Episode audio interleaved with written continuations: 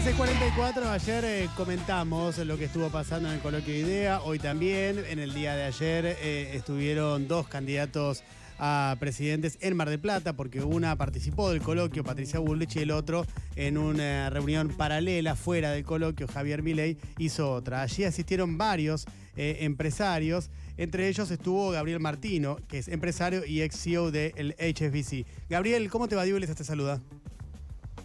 ¿Qué tal, Diego? Gracias por llamar. Buenas tardes. Gracias por atendernos. Eh, Gabriel, em, algo que no me quedó del todo claro, por eso te lo pregunto para que eh, lo aclares, es, vos asististe al, eh, al encuentro con Miley, pero no fuiste al de Bullrich. ¿Vos igual seguís formando parte del asesoramiento o equipos técnicos de Juntos por el Cambio?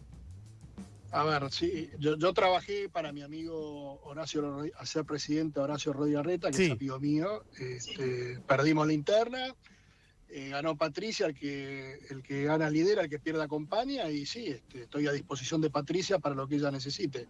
Sigo votando a Juntos por el Cambio y en el caso de la visita, digamos, a la charla de mi ley, este, yo soy mi amigo de Juan Napoli, quien me invitó en junio a esta charla.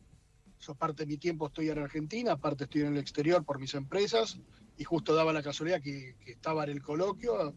Es más, de hecho iba a ir únicamente para la charla, pero me pude quedar otro día al tema. Eh, me parece que es importante que los empresarios escuchen a los candidatos, por más que a Javier lo conozco. Él trabajó para mí cuatro años hace un tiempo, lo conozco bastante. Quería escuchar de primera mano, pensé que iba a hablar este, más abiertamente, pero bueno, vino con el disquete de siempre. Eh, eso te quería preguntar, ¿qué te pareció eh, lo que dijo en, en, términos económicos acerca de su plan? ¿Sacaste algo en limpio? Bueno, ahí voy de, mayor a menor. Este, yo, yo, comulgo mucho con las ideas de libertad, me encanta las ideas de libertad, me encanta que lo que yo llamo capitalismo pragmático se empiece a implementar en Argentina. Como digo yo, que Argentina no tiene un problema económico, sino que es político, cultural y ético. Y bueno, esperando en mi ley a ver alguna, alguna propuesta. Mi ley sigue insistiendo con, con instrumentos, eh, digamos, en hablar de historia económica y de hablar de ciertos instrumentos política monetaria, que es la famosa dolarización. Pero antes de la dolarización y varios capítulos antes tiene que haber un plan, eh, y el plan no lo vi, no lo conozco, la verdad que no, no sé cuál es el plan de mi ley. Pensaba que en la charla que dio el otro día iba a ser un poco más claro al respecto, ¿no? De, de qué es lo que él pensaba como plan y de qué manera se ejecutaba. Pero en ese sentido lo veo lo veo, sin plan, digamos, porque yo no lo conozco todavía. Gabriel, hoy a la mañana en, un, en tuit eh, que publicaste en tu cuenta, eh, lo calificaste de piromaníaco, sin mencionarlo. Te referiste directamente al candidato dolarizador. El candidato dolarizador es Javier Milei. No lo nombraste, pero dijiste el candidato dolarizador y hablaste de piromaníaco. Em, ¿Por qué? qué? ¿Qué es lo que vos estás viendo que está haciendo Javier Milei? Mira, eh, no, no, no. Yo dije el, el piromaníaco es Sergio Massa. Mm. Yo dije que tenemos, tenemos dos, dos aberraciones, ¿no? El, el, piromaníaco Sergio Massa, que es el ministro candidato, que tiene, que tiene de alguna manera, está emitiendo pesos en forma, en forma piromaníaca, valga la redundancia, con el objetivo de ganar un punto en la elección y está hipotecando el futuro de los argentinos. Es una de las tres variables que tenemos problemas, ¿no? El tema cultural que la verdad este, el populismo hizo estragos y Massa es parte del kirchnerismo, parte de lo que está haciendo es, emisión sin, este, sin control. Y me parece que eh, el candidato Milei eh, se equivoca hablando de que cuando el dólar esté más alto, mejor para implementar la dolarización, porque lo que no se da cuenta que eh, esto, esto no es una, digamos, un partido de fútbol, esto es un país, hay 46 millones de argentinos y un puntito más de pobreza, un puntito más de inflación o 10 puntos más de inflación genera pobreza. Mm. lamentablemente tenemos que, tenemos que ser muy rígidos con eso y no se puede hablar de que el dólar esté más alto, cuanto más alto mejor. Gabriel, y con respecto... sí dólar más alto, más pobreza. Eh, estamos hablando con eh, el empresario y ex CEO del HSBC, Gabriel Martino. Gabriel, y con respecto a esto último, mm, ¿ves que si eh, la Argentina finalmente tiene a Milei como presidente y cumple con lo que prometió, que es dolarizar, puede haber un estallido inflacionario?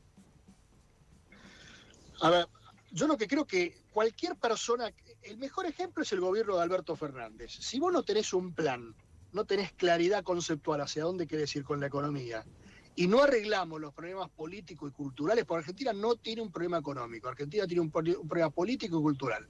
Hasta que no se arregle la política y la cultura argentina y no tengamos un plan serio, todo va a generar más pobreza. Es decir, vamos a seguir exportando capital y talento. Gane mi ley y gane quien gane, digamos, ¿no? Este, si seguimos de esta manera va, a ser más de lo mismo.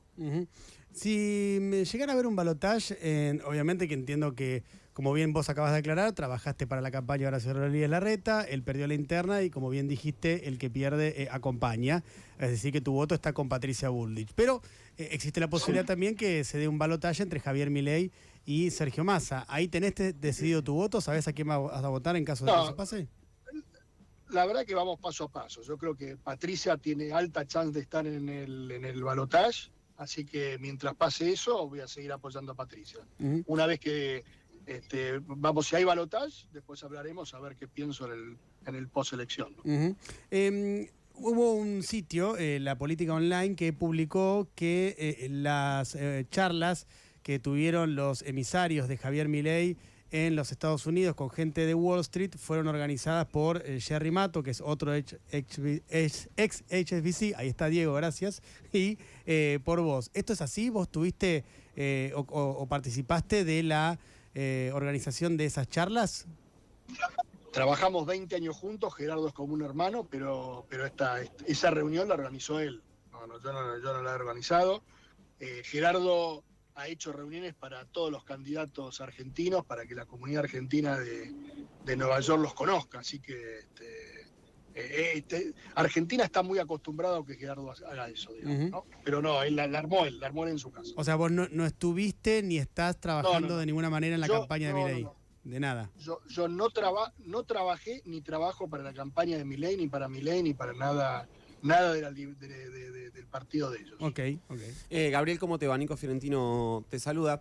Lo, lo he visto. ¿Qué tal, Nico? Bien, lo he visto en algunos focus group que hicieron tanto en Juntos por el Cambio como en Unión por la Patria, y es que hay un segmento de la sociedad que cuando lo consultas por Javier Milei te cree que sus propuestas más extremas no las va a poder hacer porque considera que hay un sistema, la democracia, eh, la división de poderes, que, va, que, esas cosas más extremas no las va a poder hacer, por lo cual pierden el miedo. Em, tu termómetro en las conversaciones que tenés con eh, colegas tuyos del mundo eh, empresarial, ¿te marca algo parecido a eso?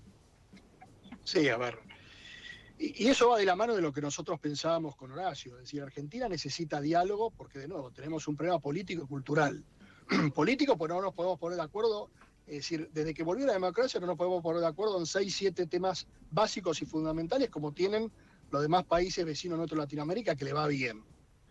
Entonces, a mí lo que me preocupa es que una cosa positiva es que el 70% de la población dijo basta al populismo, ¿no? Es decir, si contamos los votos de Juntos por el Cambio, de Milley, de Schiaretti, digamos, el 60-70% dijo basta.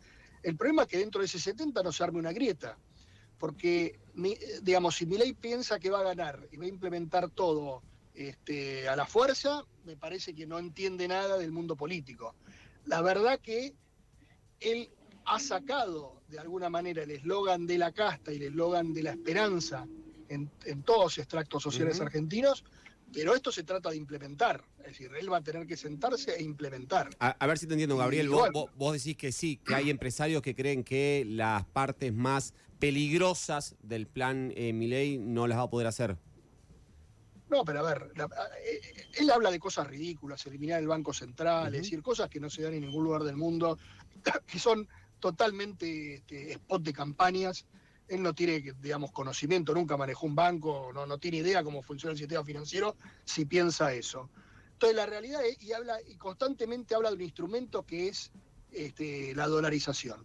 Nosotros tenemos que tener un, eh, analizar el plan que él tiene. Entonces, hasta que no veamos el plan de que él tiene, y aparte habla de inconsistencia, bajar 10 puntos el gasto de un día para el otro es no tener idea de lo que es el, el gasto público, eliminar la, la obra pública tampoco tiene idea porque Argentina no tiene acceso a los mercados, lo que él quiere hacer, que pone el ejemplo de Chile, Chile tiene mercado de capitales, es investment grade. Es decir, habla una ensalada de frutas que realmente, como se ve hoy, es imposible de implementar.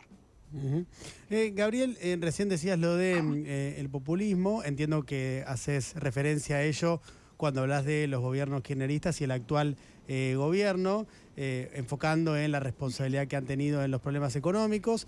¿Qué responsabilidad le asignás al gobierno de Mauricio Macri en relación a la situación económica actual?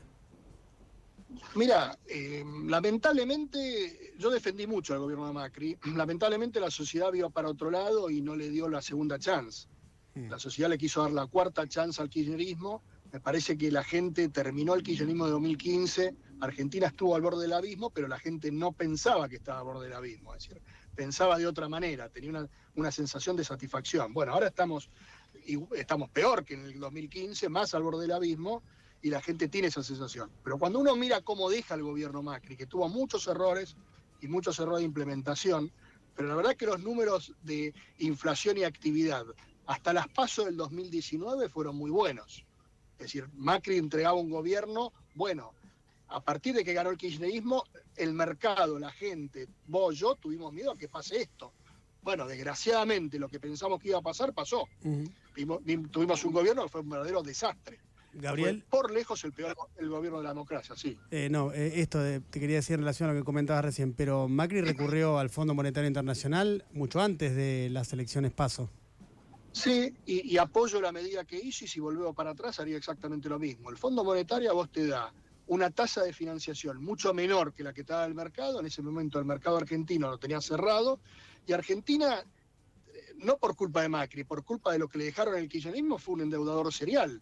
Macri lo que hizo fue renovar deuda, resolver el default que le dejó eh, Cristina Kicillof y, lo, y, tema más este, importante, empezó a bajar el gasto, pero bueno, no puede bajar de un día para el otro. Mm. Se le puede decir que hay que hacer, lo tuvo que hacer más veloz, qué sé yo, sin tanta pausa, pero bueno, se hizo lo que se hizo. Pero, el fondo, si yo tengo que volver para atrás, haría exactamente lo mismo. Pero terminó endeudando al país en 45 mil millones de dólares y defolteando la deuda en pesos. sí, pero, a ver, la deuda que tomó del fondo fue para pagar otra deuda. La deuda del fondo es más barata que la otra deuda. Y el mm. default de la deuda en pesos fue un error. Sí, eso fue un error. Mm. La verdad que fue un error. Bien. Es eh, Gabriel eh, Martino, es empresario, el ex CEO del HSBC. Gabriel, gracias por la entrevista. A ustedes por llamar. Un abrazo, hasta luego.